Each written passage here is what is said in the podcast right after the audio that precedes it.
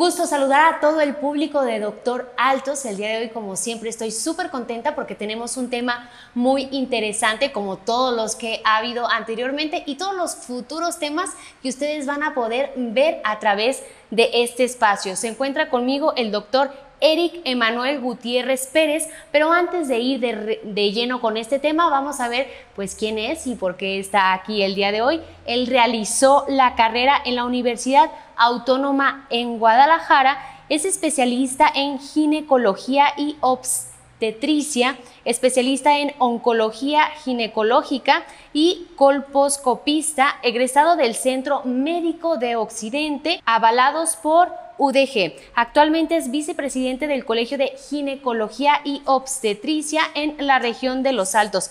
Eric, ¿cómo estás? Bienvenido, qué gusto saludarte. muchas gracias por la invitación. Este, es un gusto saludarlos a ustedes, saludar a todos. Y pues aquí estamos para responder a algún tipo de preguntas o dudas que tengamos. Vámonos al punto de partida que es la oncología. ¿Qué es?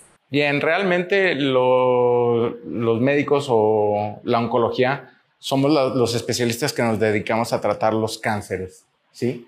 De aquí se ha dividido muchas, eh, hay varias especialidades, pues, pero específicamente tu servidor nos, se dedica a diagnosticar y tratar los cánceres de la mujer, ¿sí? Específicamente el cáncer de mama, cáncer de ovario, cáncer eh, del cuello, etcétera, etcétera. Este, pero pues hay varias ramas de la, de la oncología y yo me dedico a detectar y tratar oportunamente los, los cánceres de la mujer. Muy bien, entonces de especialistas en el cáncer de la mujer, pero también eres ginecólogo, ¿verdad? Así es. Bien, ok, entonces vamos a partir desde ese tema.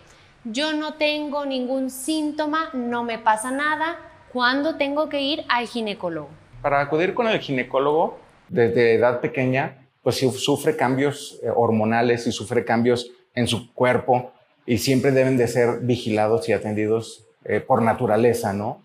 no hay que esperar a tener un cierto tipo de edad para decir voy a ir o voy a acudir con el ginecólogo. En cuanto empecemos con esos cambios hormonales, pudiéramos ir nada más a un control o un, chequeo con nuestro médico para ver que todo esté funcionando bien. De ahí partimos a que no tenemos una edad eh, específica en la cual nuestras pacientes tengan que acudir. Pueden empezar desde los 10. Hay literaturas que dicen que desde los 15 años o hay otras, otros lugares en el cual las, las pacientes comienzan con sus periodos o sus cambios hormonales y acuden con el, con el ginecólogo. Hay pacientes pues que en las cuales tenemos que hacer un poco más de hincapié porque no hemos tenido toda esa cultura, la de acudir con los médicos a nuestra revisión, revisión cotidiana, ¿sí? Sino que le damos el giro hasta que no ya, hasta que ya tenemos más complicaciones o algún problema, algún descontrol de tipo hormonal, etcétera, etcétera. Y ahí es cuando nuestra mujer joven es que le dice a sus papás o ellas a veces por su propia iniciativa deciden acudir con el ginecólogo. Propiamente no tenemos la edad, pero sí deberíamos de tener esa cultura. Qué bueno que nos dices que no es una cuestión de edad, que puede acudir alguien desde los 10 años, desde los 15 años, digo, cada persona es diferente, porque muchas veces acudimos al doctor o la mujer dice, bueno, voy a acudir al doctor cuando comience con mi vida sexual. ¿Esto es importante o no? Si volvemos a revisar nuestras, nuestros libros, literaturas, sí dice que la mujer debe de acudir a sus revisiones cuando se inicia la vida sexual. Cuando inician su vida sexual, básicamente la, la consulta ginecológica habla de, métodos de planificación familiar, habla de métodos de, cómo prevenir una infección de transmisión sexual, habla de, cómo no contraer eh, alguna infección y es infecciones muy frecuentes como la del virus del papiloma humano, que es uno de los principales temas que debemos de tratar, checar ahorita en la actualidad. Y Sobre más todo en la zona, ¿no? Eh, sí, puede ser en la zona, pero yo creo que a raíz de, la, de lo que hemos tenido de la, de la liberación sexual o que se habla con un poquito más eh, de facilidad del, del, tipo de relación sexual o en las escuelas, inculcarle a, nuestros, a nuestras mujeres jóvenes la revisión para que no vayan a contraer ese tipo de enfermedades. De ahí, la revisión eh, temprana pues puede derivar a que hagamos una eh, detección temprana, como por ejemplo del virus del papiloma humano, que es una de las principales infecciones de transmisión sexual, ¿sí? Y al, hacer un tipo de diagnóstico de esto o prevenir una, una, infección de transmisión sexual como esta tan importante, podemos prevenir a lo mejor un cáncer de cervix en la mujer. ¿sí? Bien, entonces tenemos que atendernos oportunamente, tenemos que ir no cuando comience eh, la vida sexual activa, sino antes, tenemos que estar eh, acudiendo al ginecólogo, pues se puede decir que, periódicamente. Y ahora eh, hablábamos de algunas, en el inicio de la entrevista, de la parte oncológica. ¿Cuáles son los cánceres más comunes de la mujer? En primer lugar, el cáncer más común o más frecuente que encontramos es el cáncer de mama ¿sí? Pero no por esto quiere decir que la mujer no pueda padecer otro tipo de cánceres, ¿no? Tenemos eh, cáncer de, útero, que es el cáncer de endometrio, el cáncer, el cáncer cervicouterino, que es el segundo lugar, y eso se deriva a las no revisiones tempranas, ¿sí? Antes era el primer lugar el cáncer de cervix, ahora es en segundo lugar, es primero el cáncer de mama, y eso se derivaba a que las mujeres antes no se revisaban. Ahora hay que inculcarles a nuestras pacientes que o a las, a las chicas jóvenes que tienen que revisarse para que esa, eh, esa curva que teníamos antes de cáncer de cervix vaya cada día en decremento y, la vayamos a Específicamente en el cáncer de mama, cuando hablamos de las mujeres jóvenes, ¿cuál es una edad? O sea, una mujer joven es una mujer de 16 años o una mujer joven es una mujer de 19 o de 25. ¿A qué edad se tiene que revisar en promedio una mujer para detectar el cáncer de mama? Mira, lamentablemente es eh, la revisión va a constar desde, te digo, desde que tienen los cambios eh, hormonales y todo ese tipo de cosas. Desafortunadamente ahorita en la actualidad hemos tenido pacientes jóvenes con problemas de cáncer de mama. Hemos tenido pacientes de 16 años, de 21, de 27, etcétera, etcétera. Entonces no hay no hay una, una, ley que diga a los 16 o a los 20 años te va a dar. ¿Y cuál es una edad en la que tú lo Normalmente eh, nuestros, nuestros consensos de donde nos basamos nosotros dicen que las mujeres arriba de los 20 años todas tienen que revisarse con su ginecólogo y el chequeo ginecológico tiene que constar desde la revisión de, de su tiroides porque también hay un problema eh, en el cual las mujeres pueden tener cánceres de tiroides, ¿sí? Tienen que revisarse sus, tiroides, sus mamas, su útero, sus ovarios, hacerse su papá Nicolau y si se puede preferentemente con la colposcopía para detectar que no haya ningún tipo de infección por eh, virus del papiloma humano. Después de que una mujer eh, se le detecta el cáncer de mama y continuamos, vamos, lo detectó oportunamente y lo tratamos, la vida posteriormente, ¿cómo es? ¿Normal? ¿Qué hacemos? ¿Qué no hacemos? Fíjate que afortunadamente hemos ido dándole vuelta al asunto de los cánceres eh, hemos venido de cánceres que normalmente se detectaban en estadios avanzados por esa falta de revisión. le hemos ido dando la vuelta a cada vez tener pacientes con, cánceres de mama en estadios más tempranos. Entonces, al hablar de estadios tempranos, las mujeres tienen una mejor eh, capacidad de, curación o tienen un mejor pronóstico. Y normalmente pues, hay pacientes que pues logran er, erradicar completamente lo que es el cáncer, el cáncer de mama, pero siempre y cuando estén eh, detectadas en estadios clínicos tempranos. Si son tardíos, a veces los pacientes pueden tener un poquito más de complicaciones. Y una de las consecuencias o el, problema más, más grave pues es que las pacientes se nos puedan llegar a ir. Hablábamos también de el cáncer en la parte de la tiroides, ¿no?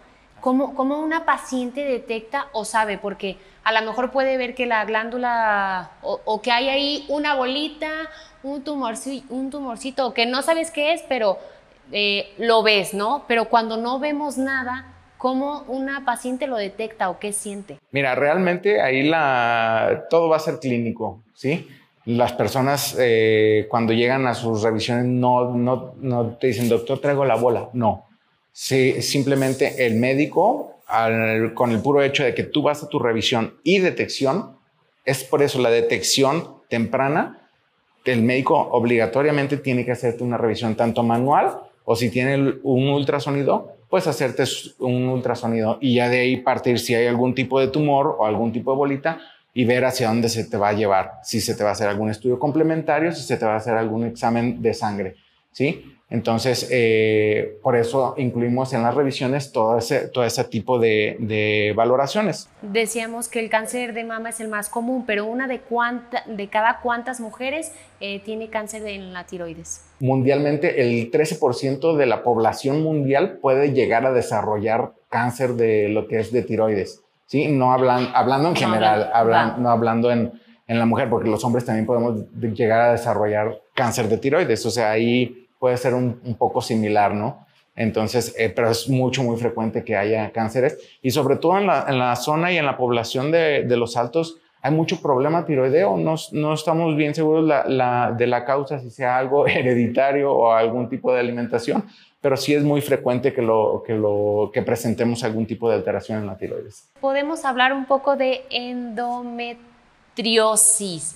¿Qué es? Se escucha un término, no sabemos qué es, no sabemos si se cura, si no se cura, es cáncer, no es cáncer, ¿qué? Mira, la endometriosis es, una enfermedad, eh, puedo decirlo que es una enfermedad eh, rara, difícil de detectar, difícil de tratar, eh, difícil casi en todos los sentidos, porque la endometriosis no es, es una entidad completamente separada a los cánceres, pero tienen un comportamiento como si fuera de aspecto cancerígeno, ¿no?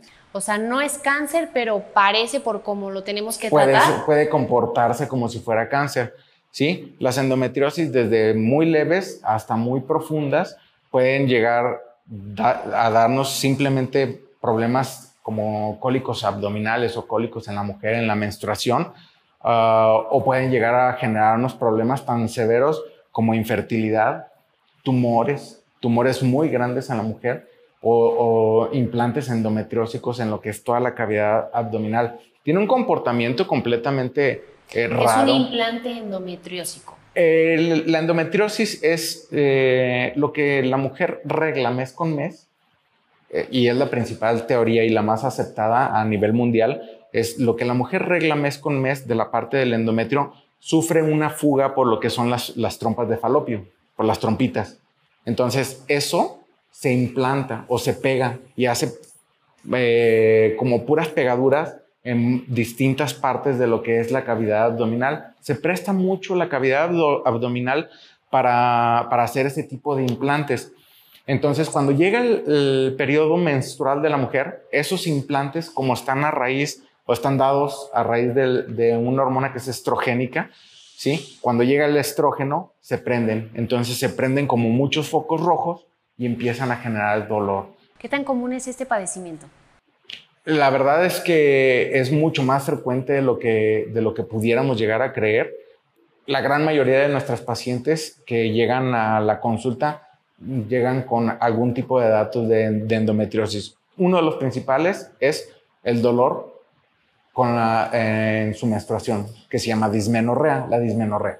Digo, yo sé que no lo ha sentido, ¿no? Pero las mujeres, o sea, llega la parte de, de la menstruación ¿no? y mes con mes dices, oye, me duele, y luego de repente pensamos que es natural, y luego de repente hay algunas personas que dicen, no, tu dolor es psicológico, y dices, no, pero me duele como si no fuera psicológico.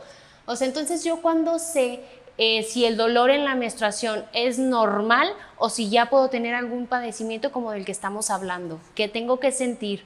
¿Cuándo grito y me voy con el doctor? O... Normalmente cuando las pacientes tienen dolor eh, menstrual mucho, muy severo, siempre hay que pensar en un, en un aspecto de endometriosis.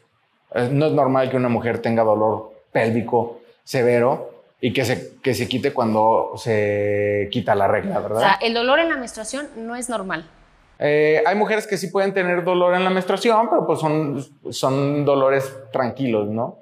Pero ya cuando son muy extremos, que te llevan a la cama, que necesitas medicamento y que se desmayan, todo eso. Exactamente, eso no es normal. Ahora, si le buscamos a esas pacientes algún otro tipo de cosas, puede ser que le encontremos, no sé, bolitas en, su, en sus ovarios, tumorcitos, que estén dados eh, o llenos de sangre, porque la endometriosis es como sangre pegada en, ciertas zonas. Uno de los principales zonas donde les gusta es el ovario, ¿sí? El ovario y el útero. Entonces, todos esos focos, al llegar la menstruación, al periodo menstrual, duelen. Entonces, por eso la endometriosis es difícil de diagnosticar, difícil de, tratar. y hay que ponerle un especial cuidado a, a esa enfermedad. ¿Te han tocado pacientes que por no atenderse oportunamente, eh, por cualquiera de los padecimientos que hablamos con anterioridad, pueda que ya no puedan encargar familia porque llegaron muy tarde a la consulta? Sí, me ha tocado ver pacientes en los cuales eh, desafortunadamente pues el hecho de la enfermedad hace que las pacientes ya no puedan eh, encargar familia. Pues pero ya hemos buscado también, hemos actualizado la forma en la que nuestras pacientes puedan tener fertilidad. Y ya pues si nos metemos a temas de lo que es la fertilidad podemos hablar de fertilizaciones in vitro, de inseminaciones, etcétera, etcétera. Ya sería algo de temas de, mayor complejidad, pero ahorita que tocas ese tema, eh, hay pacientes que tienen cáncer y por ende no pueden tener familia, entonces buscamos y se complementa muy bien lo que es el tema de la fertilidad con la, con la ginecología oncológica. ¿Cuál sería tu mejor consejo para todas las eh, mujeres que en este momento te están viendo, pero no solamente para las mujeres, ¿no? sino todas las personas que acompañan a las mujeres, los familiares, eh, sobre la parte de la prevención? ¿no? Eh, ya sabemos que cuando a alguien se le detecta el cáncer, pues bueno, hay que acudir, ¿no? Pero la parte de la prevención, ¿cómo la manejamos, no? La prevención para cáncer la, prevención en cuanto a cualquier enfermedad y eh, acudir oportunamente al médico. Con tu ginecólogo es acudir año con año, ¿sí? Eso casi es indiscutible para cualquier mujer, ¿sí? Más las que si ya tienen algún otro tipo de antecedente y sobre todo las que tienen antecedentes de cáncer de mama familiar, cáncer de ovario en la familia o cánceres de colon, cánceres de próstata, etcétera, etcétera, eh, que puedan tener mayor relación a desarrollar ellas propiamente un cáncer, se les, se les hace el comentario de que ellas no pueden perder sus revisiones continuas. Si ya dentro de su revisión encontramos algún tipo de alteración, tanto ya sea en las mamas o en alguna otra parte eh, corporal, pues hacemos revisiones más estrechas que son eh, semestrales o cuatrimestrales. Eh, realmente la invitación es a, las pacientes pues, que se estén haciendo sus revisiones eh, generales de año con año, aunque no tengan nada, ¿sí? Y eh, más a las que ya tienen antecedentes familiares con cáncer de mama, que ya tienen hermanas, mamá o alguien muy cercano a ellas que han padecido este, este tipo de enfermedad. Esto es preventivo. Es mejor prevenir que tratar y curar, ¿sí? Siempre hay que prevenir antes de. Si lo prevenimos, puede ser que a lo mejor lo detectemos temprano y nuestros pacientes se curen. Muy bien, Eric, pues muchas gracias. Por último, cualquier cosa que tú consideres información importante que tú quieras agregar. Con relación a las pacientes jóvenes, sí me gusta eh, que se acerquen con, con nosotros los profesionales, los ginecólogos. Yo, ginecólogo, oncólogo, y informarnos sobre las enfermedades de transmisión sexual. A mí es lo que más me, llama mucho la atención de que nuestras pacientes tienen que informarse de que las enfermedades de transmisión sexual, como el papiloma humano, es sumamente contagioso y eh, hay que también ponerle un foco rojo para prevenirlo eh, y tratar, tratarlo y pues eh, curarlo lo más, lo más efectivamente que se pueda. Claro, y que a veces por por pena, por... Eh, a veces las, las mujeres creen que, oye, ya voy al ginecólogo. No, no, sino que lo tenemos que hacer periódicamente por nuestro cuidado y más en, en la zona de los altos que a veces también no estamos acostumbrados tanto a ir con, con el ginecólogo, bueno, pues ya sabemos que hay ginecólogos y específicamente pues ginecólogos oncólogos que nos pueden ayudar en cualquiera de estos padecimientos. Muchísimas gracias, Eric, por habernos acompañado el día de hoy. Ya lo saben, si ustedes a través de esta entrevista tienen algunas preguntas, mándenos comentarios, mándenos sus preguntas y con muchísimo gusto las estaremos contestando oportunamente. Mi nombre es Esmeralda Padilla. Ha sido un placer, como siempre, estar con ustedes. Esto es Doctor Altos.